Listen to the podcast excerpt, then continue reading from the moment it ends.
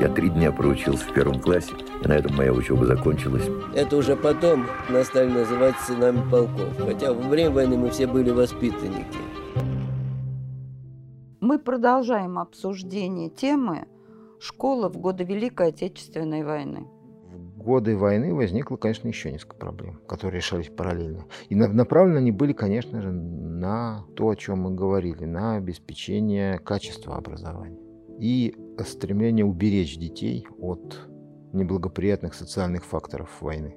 Прежде всего, для, это наиболее, наиболее, наверное, показательно здесь именно 1942-43 годы. Уже в июле 1942 года Совет народных комиссаров принимает постановление о полном вовлечении детей с школьного возраста в школьное обучение. И, кроме того, принимается решение о том, что об освобождении всех школьных зданий, за исключением ранее использовавшихся не по назначению, кроме тех, которые заняты его госпиталями. Июль 1942 года. То есть это бои в Воронеже, подступы к Сталинграду, сейчас еще большие излучины Дона, на Кавказе. Тем не менее, уже четко установка на то, что все дети школьного возраста должны учиться в обязательном порядке. Государство понимало, какую важную роль играют дети, их обучение, их правильное воспитание, их отношение к происходящим событиям. Ведь то, что вы говорите, это же выделялись большие деньги, работало огромное количество людей. Казалось бы, когда идет война, не до детей. Ну, как сказать, как раз до детей, потому что война идет ради этих самых детей, в общем-то.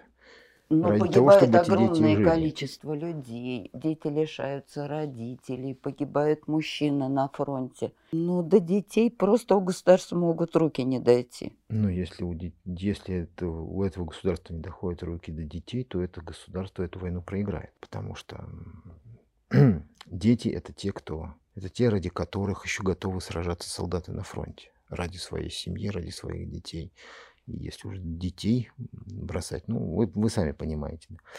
Вот. Поэтому советское государство как раз не собиралось совершать такой самоубийственной ошибки. Ну и важно воспитать. Воспитать в обязательном порядке. Именно на это было направлены практически все решения по школьному вопросу. Просто вот еще несколько, буквально несколько примеров. В 1943 году, как раз в сентябре, принимается решение об уменьшении школьного возраста. Если до 1943 года школьный возраст в СССР начинался с 8 лет, и до 15 считался дети школьного возраста, то с сентября 1943 года принимается решение о том, что в школу дети идут с 7 лет.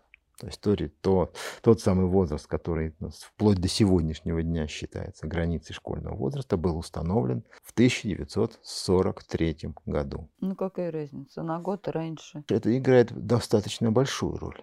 Во-первых, это позволяет лучше обучать, позволяет, позволяет увеличить с одной стороны, период обучения, с другой стороны, сбалансировать учебную нагрузку.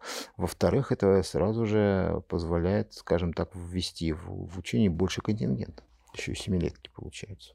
Но еще одно, надо сказать, решение, принятое у нас в 1943 году, чуть раньше, оно не получило такого однозначного распространения и продержалось оно чуть больше 10 лет. В мае 1943 года в СССР не везде, а только в столицах, столицах союзных и автономных республик, краевых и областных центрах и крупных промышленных городах вводится раздельное обучение мальчиков и девочек в неполных средних и полных средних школах. Вот вы можете мне объяснить необходимость этого раздельного обучения?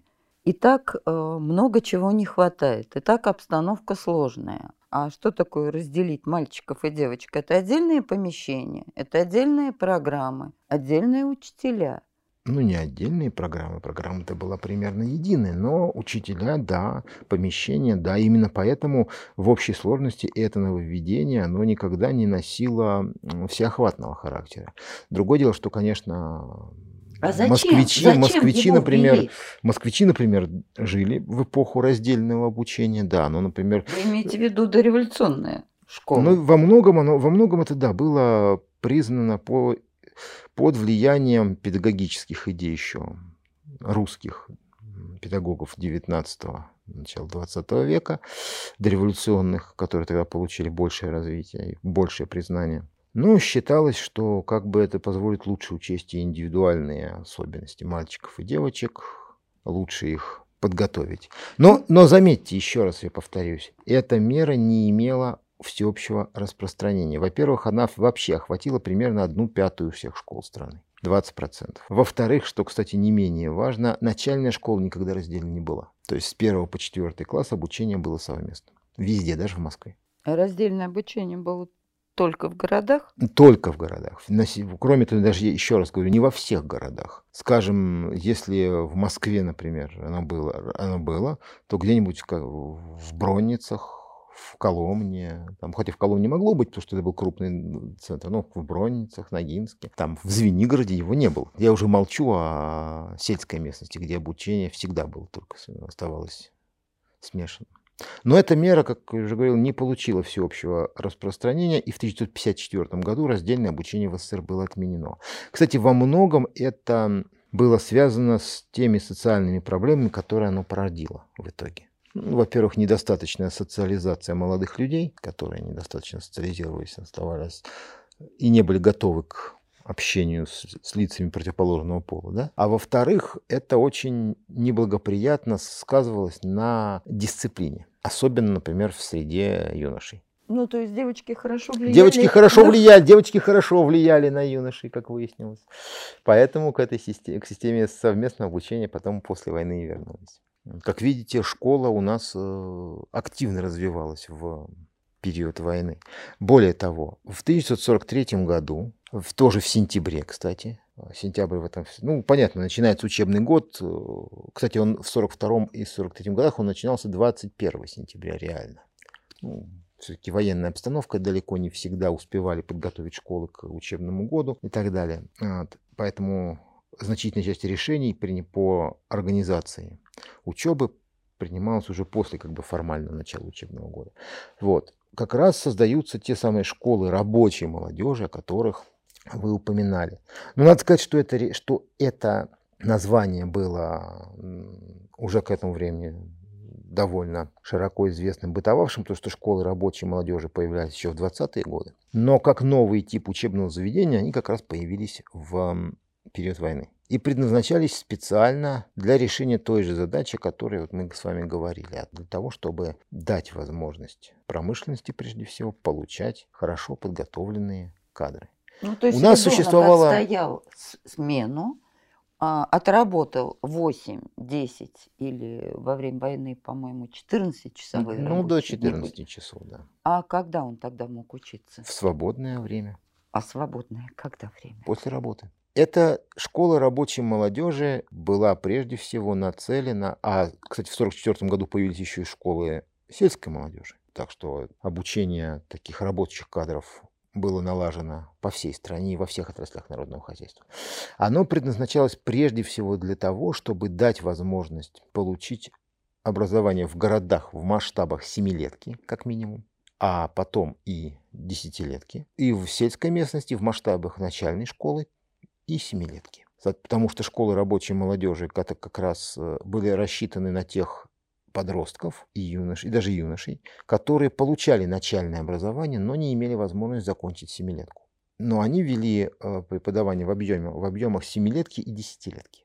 То есть фактически они предназначались для того, чтобы люди, уже имеющие производственный опыт, имеющие жизненный опыт, но не имеющие теоретической соответствующей подготовки, могли могли получить возможность дальнейшего профессионального совершенствования.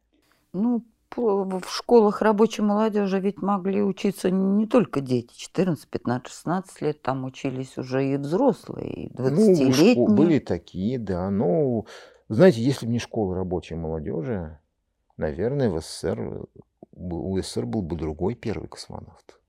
Вы имеете в виду Юрия Гагарина? Да, он учился в школе рабочей молодежи. А куда было еще податься мальчишки из, из-под оккупации, который, извините, не имел возможности нормально посещать школу. Он, и тем более, который был вынужден пойти работать, чтобы прокормить своих родных. Все, это прямой путь именно в школу рабочей молодежи. Но если бы не это, ну, мы бы не гордились сейчас гагаринской улыбкой. Я вот как раз вас хотела спросить про детей на оккупированных территориях. А дети, которые лишились родителей, родных, близких и попадали по воле случая в воинские части. И мы знаем классический пример, да, знаменитую книгу Катаева «Сын полка», ну, условно назовем дети, усыновленные полком. То есть дети, которые во время боевых действий становились разведчиками, а, то есть напрямую участвовали в военных действиях. Но возраст их был 10, 12, 14 лет. Какова судьба этих детей?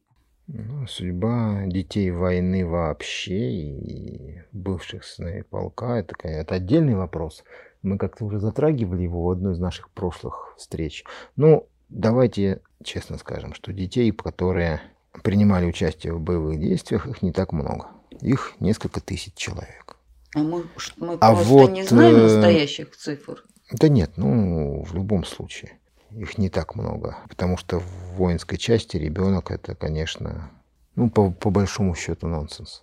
Вот. Это стечение обстоятельств. Но мы должны понимать, что после оккупации гитлеровцами значительной части территории СССР возможности посещать школу лишились десятки, десятки миллионов человек. Из, давайте так честно скажем, что из 34 миллионов советских школьников 1941 года на оккупированной территории оказалось больше 15 миллионов, почти половина, каждый второй. И это мы считаем тех, кто уже ходил в школу на, на 22 июня 1941 года, кто уже числился в списках. А ну, за 4 сколько года выросло поколение Выросло детей. поколение не учившихся. Вот как раз Здесь стоит вспомнить еще одну коротенькую аудиозапись, которая имеется в нашем распоряжении. Мы тоже несколько раз уже обращались к ней как к источнику. В нашем распоряжении есть воспоминания известного журналиста и барда Бориса Вахнюка, который как раз встретил войну и провел практически три года в оккупации на Украине. Вот он как раз относится к числу тех детей, которым война помешала стать школьниками. Можем послушать этот фрагмент. Восемь было, когда немцы вошли, да, в Путивль. Я три дня проучился в первом классе, и на этом моя учеба закончилась. После, после уже освобождения опять пошел в первый, нечего делать, во второй пересадили. Я писать не умею. Меня, ко мне приставили каллиграфа, и я с тех пор научился красивым почерком писать и все объявления на всех работах журналистских. На меня ложились. И вот такая ситуация была типична для огромного пространства, фактически от западных областей РСФСР и до Прибалтики. Такие дети не могли учиться, и потом, наверное, большое количество детей погибло. Мы точно не знаем, сколько человек погибло. Мы помним только то, что в, в 1959 году, как известно, когда проходила первая послевоенная перепись населения, более 60 миллионов наших сограждан имели детский возраст перед Отечественной войной. И значительная часть из них находилась на оккупированной территории, примерно треть, если не больше. Вот. Как известно, сейчас оценка погибших наших сограждан варьируется в районе 27 миллионов человек. Более или менее известно, что вооруженные силы потеряли ну, примерно 8 миллионов 700 тысяч. Будем так, чуть-чуть округлим.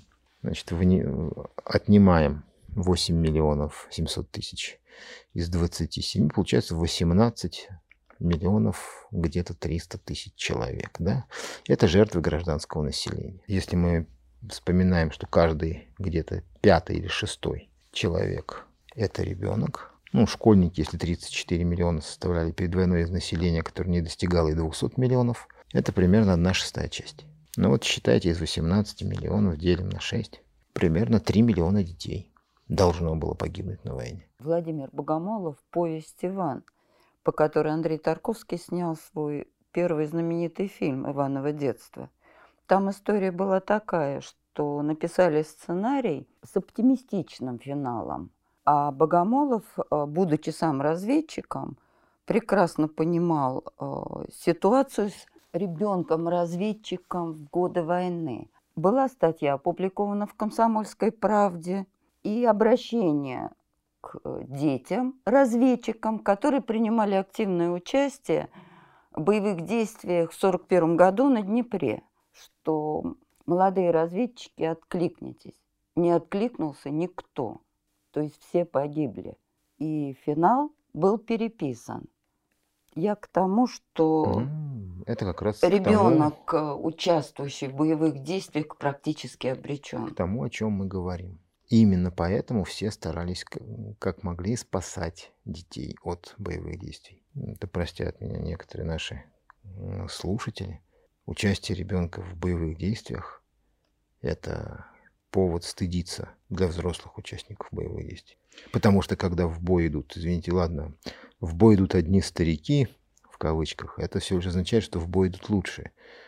Но когда в бой идут женщины и дети – то, по моему солдату, по моему глубокому убеждению, настоящий солдат не, не будет знать, куда туда глаза девать. Это означает, что это его прокол, провал и его неспособность защитить своих близких от войны. Поэтому, конечно же, а, все делали все от них зависящее, чтобы детей от войны спасти. И более того, большинство из тех, кто принимал участие в боевых действиях в качестве там, сынов детей полков, скажем так, а их было несколько тысяч, ну, около пяти тысяч, кажется.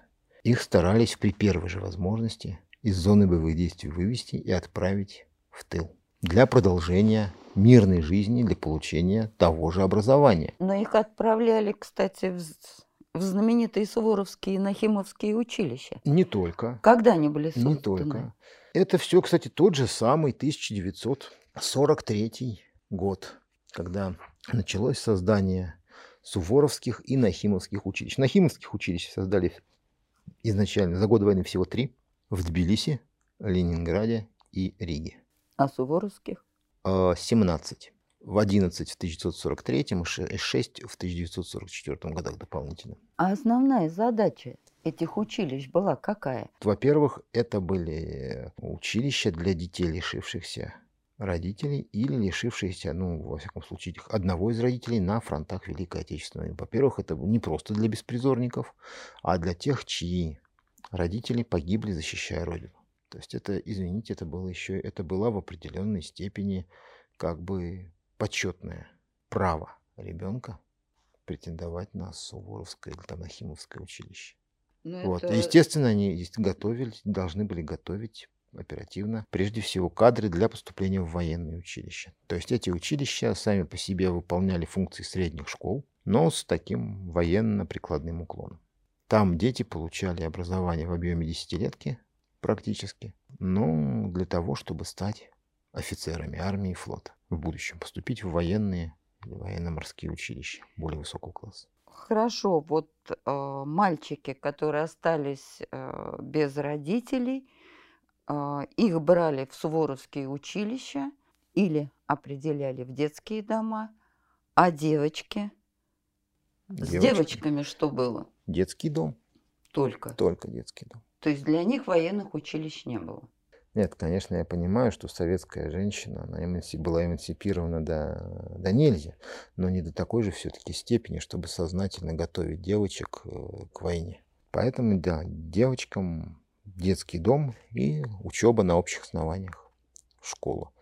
Ну, согласитесь, это не менее, не менее действенный социальный лифт. Если девочка хочет, она пробьется. Ну, традиционно в России государство заботилось о детях, а, тех, кто погиб в военных действиях. Это было еще и до революции, это было и во время Первой мировой войны, и Вторая мировая да, война в этом не исключение. Так. То есть государство брало на себя обязанность кормить, поить и воспитать профессиональных военных из этих детей. Так? Да. Фактически государство брало на себя обязательства, но благодаря, этому оно имело возможность располагать этими кадрами, потому что оно готовило их для себя. Ну и у нас как раз имеется рассказ человека, который объединил в себе, можно сказать, две ипостаси. Прежде всего, это дитя войны, ребенок, переживший ужасы нацистской оккупации, притом переживший еще и вообще ужасы социального, социальных социального хаоса на оккупированной территории в одном из самых проблемных со всех точек зрения регионов оккупированной территории, то есть на Западной Украине. Сын полка и воспитанник детского дома, потому что часть детей из числа тех, кто не попадал в Суворовские Нахимовское училище, отправлялись в детские дома и там тоже получали среднее образование. Давайте послушаем воспоминания Виктора Гехта. Получилось так, что один из офицеров, лейтенант Зацепин Михаил, ну, он чем-то отличился, и его командование поощрило после ранения отпуском на родину. Значит, а родина у него была в Ставропольском крае. А в Ставрополе было Суворовское училище.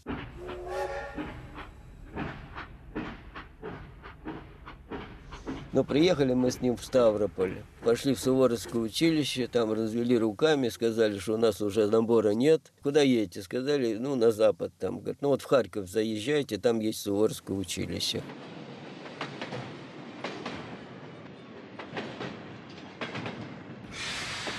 Но приехали мы с ним в Харьков, пошли в Суворовское училище, там тоже разводят руками, что уже, так сказать, набора нет, это только могут решить там где-то в Москве. В Курск, в Курске есть училище. Но мы с ним посоветовались, я говорю, знаешь, Миша, ты давай езжай на фронт, а я поеду в Курск. Опять на вокзал, на товарняк. Приехал в Курск, нашел Суворовское училище, ну, там на меня посмотрели, говорят, нет, у нас уже все переполнено. Вот в Туле есть. Езжай в Тулу. Ну что ж, я опять на товарняк, доехал в Тулу, может, на вокзале переспал. Я сейчас уже тяжело восстановить это. Единственное, что я не испытывал нужды в еде. Значит, у меня был аттестат, как у нормального солдата питание, там, хлеб, концентраты. Вот я получал на каждом вокзале, были такие пункты, где по аттестату выдавали продукты. Ну, короче говоря, опять на товарняк добрался до Тулы. Ну, в Туле пошел в Суворовское училище. Нет, мы здесь ничего не можем решить, это только Москва может решить. Ну, что делать? Приезжаю в Москву, на Курский вокзал приезжаю. Короче говоря, таких, как я, еще набралось двое. Значит, один из Белоруссии, мальчишка, весь одет в немецкую форму. Партизан уехал из Беларуси, там от бабушки. И э, там Валера, фамилии не помню, он из летных частей. Ну, тогда, э, кого в армии оставляли, нас называли воспитанниками. Это уже потом нас стали называть сынами полков. Хотя во время войны мы все были воспитанники. Ну и вот мы стали уже втроем. Ночевали мы где? На вокзале, на полу. Там был зал для военнослужащих, был э, киноэкран там. Мы под этим экраном ночевали. Там крысы бегали. Ну это все, это все мелочи жизни. Ну, короче говоря, на другой день пошли мы в приемную президиума Верховного Совета. Там нас приняли, послушали, сказали, все, уже прием закончился. И вот мы вам предлагаем в детский дом. Ну и вот после этого меня направили в детский дом под Москву, здесь в Химкинский район, деревня Ивакино, Рахмановский детский дом. Вот, но я ведь не учился три года, эти 32 месяца. И когда началась война, мне было неполных 10 лет. Плохо писал, я всего кончил два класса. Посадили меня в третий класс, вот, потому что очень плохо учился. Но как-то быстро сориентировался. И уже четвертый класс вообще окончился отличием. Вот, но единственное, все время голодала, потому что я, когда уехал с госпиталем, бабушка осталась в Скалате. И так связь с ней потерялась. Вот как раз э, интересно, что Гехт вспоминает о своих приключениях уже в конце войны, но в этот период как раз руководство страны и системы народного образования было озабочено еще рядом проблем. Прежде всего, надо было повышать стандарты образования, школьного образования. Потому что 1944 год – это уже совершенно очевидно, что война идет к своему победному завершению, она идет успешно для нашей страны. Надо думать уже на будущее. И для этого нужно, во-первых, максимально повысить качество школьного образования и повысить дисциплину учащихся.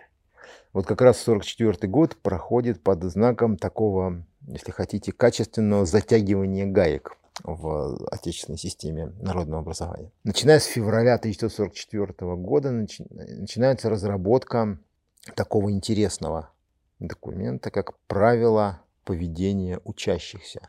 Э, в 1944 году они принимаются вообще и в, масштабе РСФСР, и в крупнейших городах республики они принимаются свои. В частности, как раз в Москве именно в 1944 году были разработаны правила поведения учащихся, при том правила поведения, ну, такие, они, они, этот документ носит такой достаточно краткий характер, но тем не менее он регламентирует поведе, правила поведения детей и на улице, и в общественных местах, и в транспорте. Ну, то есть такой кодекс, небольшой такой кодекс поведения эти, эти же правила потом были распространены на все союзные республики, на всю территорию Советского Союза.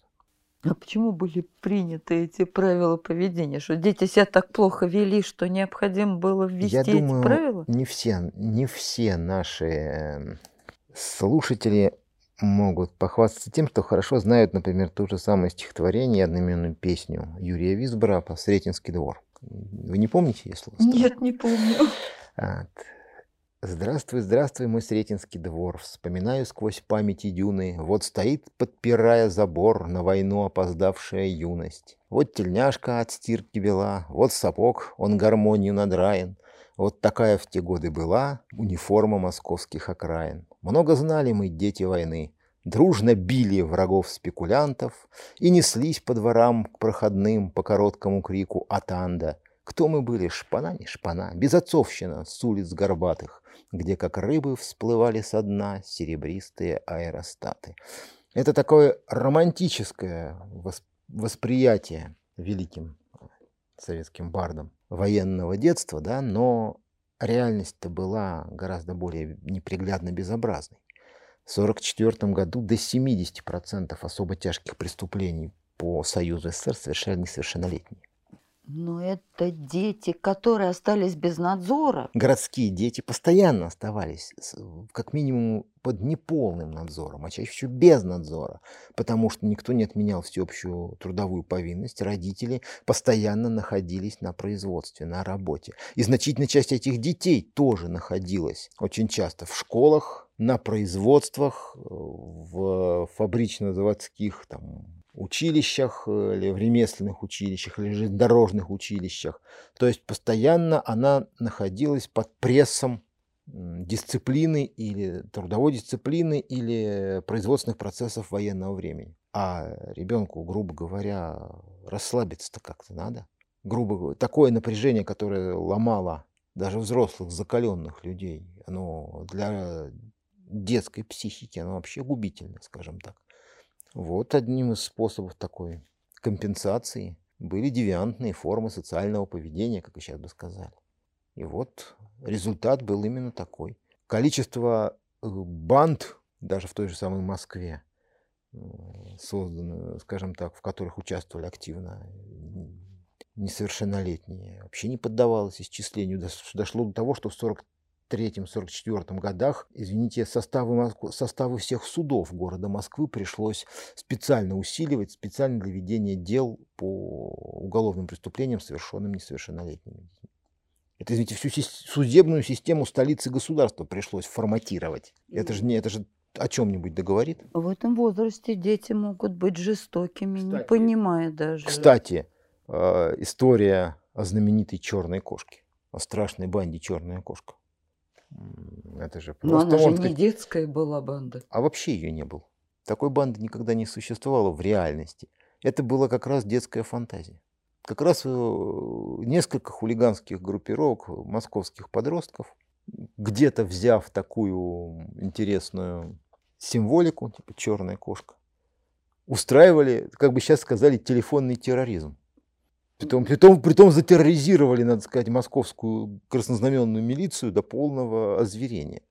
Потому что сколько было брошено в, в почтовые ящики добропорядочных московских обывателей страшных записок с типом, по типу до 12 деньги ваши, после 12 наши, атаман черной кошки там какой-нибудь, и его помощники, вот, или старшие атаманы поручики по черной кошке, или там еще что-нибудь такое же страшное. Читая документы, иногда диву даешься, до, какого, до какой степени да, доходила фантазия, подростковая фантазия. На самом деле банда «Черная кошка» — это фантом, как раз, э, если хотите, порожденный подростковой преступностью и подростковыми такими хулиганскими действиями вот конца войны. Ну, это, но, но зато пример яркий, пример известный. Но он, как, как ничто другое, свидетельствует о том, что с детьми тоже были, с детьми школьного возраста проблем тоже хватало, их надо было решать. Поэтому как раз правила поведения учащихся. И э, в 1944 году у нас тоже 21 июня, можно сказать, 44 года, можно сказать, за день до того, как на сей раз уже советская армия устроила немцам операцию «Багратион» и все, что с этим полагалось. Совет народных комиссаров принимает постановление о мероприятиях по улучшению качества обучения в школе. Это еще одно знаковое постановление, знаковый документ, который надолго пережил войну и заложил основы для развития советской школы практически на многие-многие годы вперед. А что входило в эти Потому правила? что этим документом вводились, во-первых, официальные государственные экзамены на получение аттестата зрелости по окончании средней школы. А до этого времени аттестатов Нет, не было? Не было. До этого были свидетельства об окончании школы, которые каждая школа выдавала, грубо говоря, по своему усмотрению. Был введен единый единый образец аттестата зрелости, который подтверждал получение среднего образования. Кроме того, в школах вводились, помимо э, ежегодных каких-то там испытаний, это даже не называлось экзаменами, а испытаниями, вводились обязательные экзамены в выпускных классах, А в седьмом и десятом. До этого во многих школах их просто не было. Были испытания, а это не экзамен в чистом виде. Формат был неопределенный, зачастую расплывчивый. То есть Теперь выпускных экзаменов не было? в большинстве школ нет. В чистом виде не было. Государственные экзамены с с 1944 года. Мало того, появились переводные экзамены из класса в класс. Начиная со средней школы, с семилетки. То есть, начиная с четверт... в четвертом классе ученики начальной школы сдавали переводной экзамен на перевод в семилетку. Затем пятый, шестой, седьмой классы. Это пятый, шестой классы. Это переводные экзамены для перехода в следующий класс. И в седьмом классе государственный экзамен на окончание семилетки. То есть тогда впервые появились второгодники. Мгм. А как же их до этого? Просто молча переводили из класса в класс? Зачастую так и было, да. И в восьмом и девятом классах также переводные экзамены на переход в следующий класс. Более того, именно к этому, к последствиям этого документа относятся, во-первых, введение в школах СССР пятибальной шкалы оценок цифровой.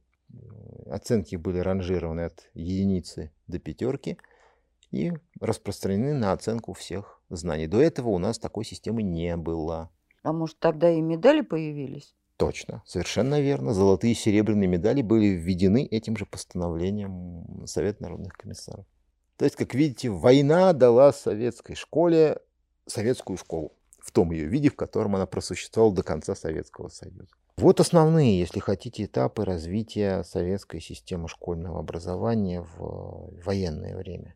Притом, заметьте, что несмотря ни на что, советская школа экзамен войной, конечно, выдержала, но потери были достаточно большими.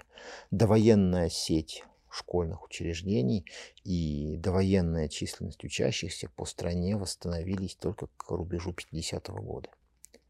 В 1945 году, это данные известны, можно сказать, совершенно точно, в СССР, в СССР школ оставалось, удалось восстановить где-то 187 тысяч, то есть где-то на 4,5-5 тысяч школ меньше, чем до войны. А средних школ осталось примерно две трети от их общего количества. 6 тысяч средних школ за войну мы потеряли.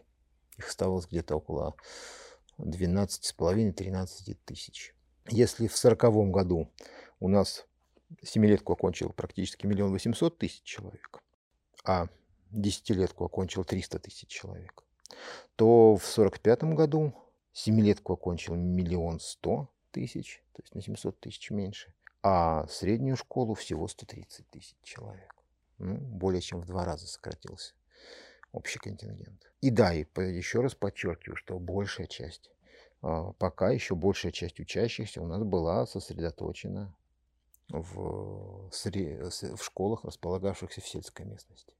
Больше 67% учащихся и школьных этих возрастов были там. Общее же кстати, количество учащихся по СССР на 45 год 26 миллионов. То есть 34 миллиона в 40-м, почти 35, 26 миллионов в 45-м. И это еще не, и это как раз еще не наступили демографические последствия войны, потому что с момента прошло всего 4 года. Это как раз, если хотите, послед, социальные последствия войны. Вот воочию. Сокращение контингента учащихся общеобразовательных школ почти на 8 миллионов человек. Это еще одна потеря. Но это не означает, что они все погибли, но это означает, что 8 миллионов детей по каким-то причинам, как минимум 8 миллионов, не могли посещать, не смогли посещать школу. Значит, кто-то погиб, кто-то был искалечен, кто-то просто не мог учиться на тот момент. Я наткнулась на потрясающие цифры. Вот хотела бы озвучить. Учащиеся училищ и школ ФЗО под руководством мастеров-наставников изготовили в мастерских 6 миллионов мин, 26 миллионов деталей боевого вооружения, 9 тысяч металлорежущих станков различного инструмента на 110 миллионов рублей. Отремонтировали 11 тысяч паровозов, 100 тысяч вагонов, 5 тысяч тракторов и комбайнов. За 5 лет дали продукции на 5 миллиардов рублей. За высокие показатели в труде награждены орденами, медалями 629 человек, том числе 36 учащихся. Нагрудным знаком «Отличник трудовых резервов» 589 учащихся и 495 мастеров, преподавателей и других.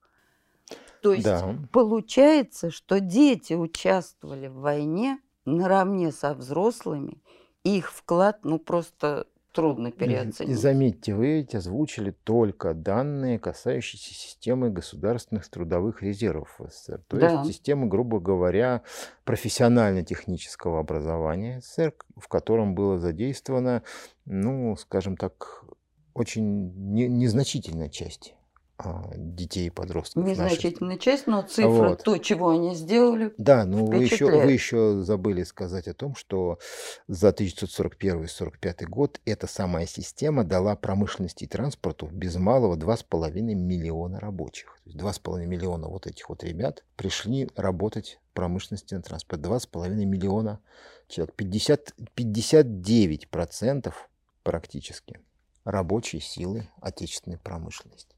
Это выпускники нашей вот профессионально-технической школы. Вот. Это к вопросу об экономии еще людского ресурса.